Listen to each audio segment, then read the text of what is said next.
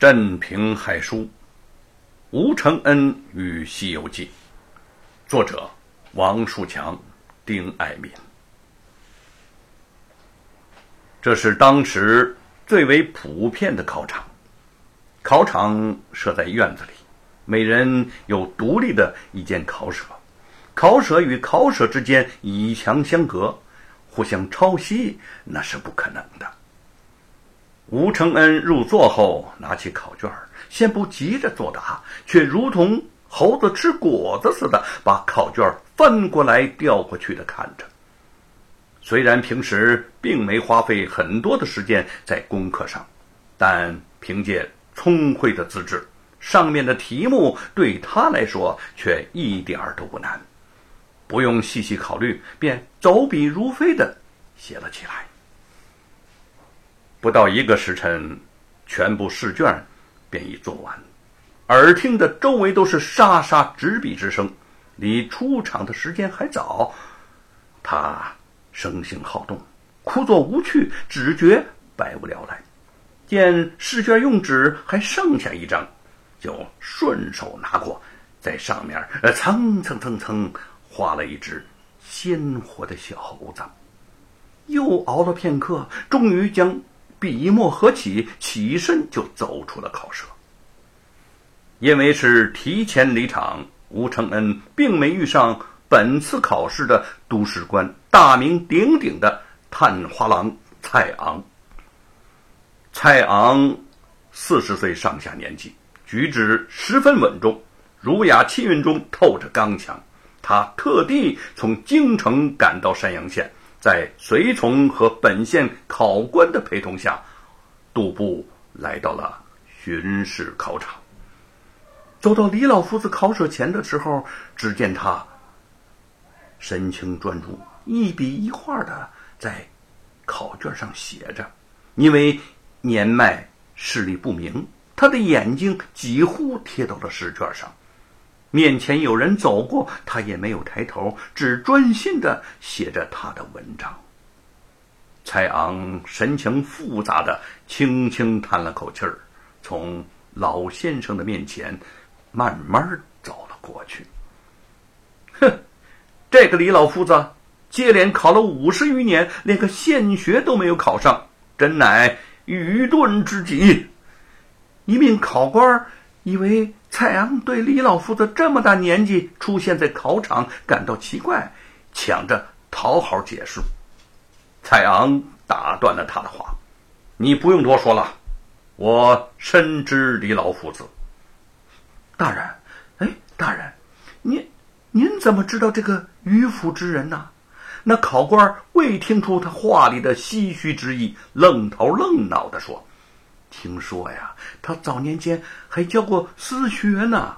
他的学生一定和他一样，比猪还要笨。大胆！这位李老夫子是蔡大人幼学先生。蔡昂的随从陈龙怒喝了一声：“啊！”哎考官闻言吃了一惊，吓得脸都白了。慌忙行礼，哎，大人呐，哎，大人，小人有眼无珠，望大人恕罪。望蔡昂挥了挥手，那考官还想继续唠叨，见他面有不耐之色，只得将剩下的话咽了回去，跟在后面向前走着。没隔多远，便走到了一间空无一人的考舍前。蔡昂虽不知这就是吴承恩的考舍，但拿起桌上的答卷稍一浏览，便觉得无论内容还是文笔都颇值得称道。尤其是字里行间透着一种不拘泥于古法的灵气，语句鲜活又有气魄，十分难得。他一边看一边轻轻点头。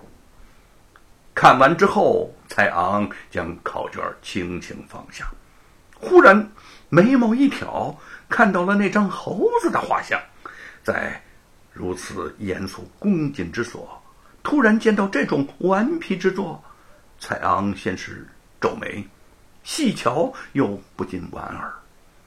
这猴子画工虽然不精，却很有灵气，和卷子上的文风可谓相得益彰啊。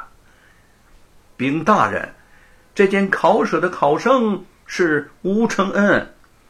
考官见蔡昂神色有异，抢着上前道：“若要抓他问罪，下官这就去办。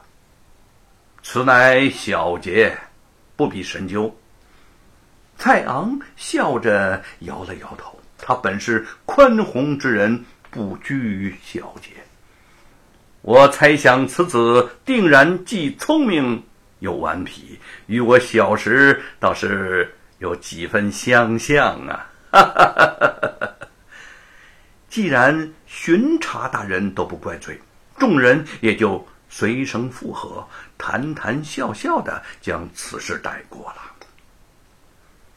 吴承恩出的考场，一眼见到父亲正坐在小推车上等待着，眉宇紧锁，面色焦虑不安，赶忙走上前去说：“父亲，父亲。”我考完了，啊，这这么快，考的怎么样啊？能有几分胜算？吴瑞紧张的呼吸都要停滞了。父亲，您放心吧。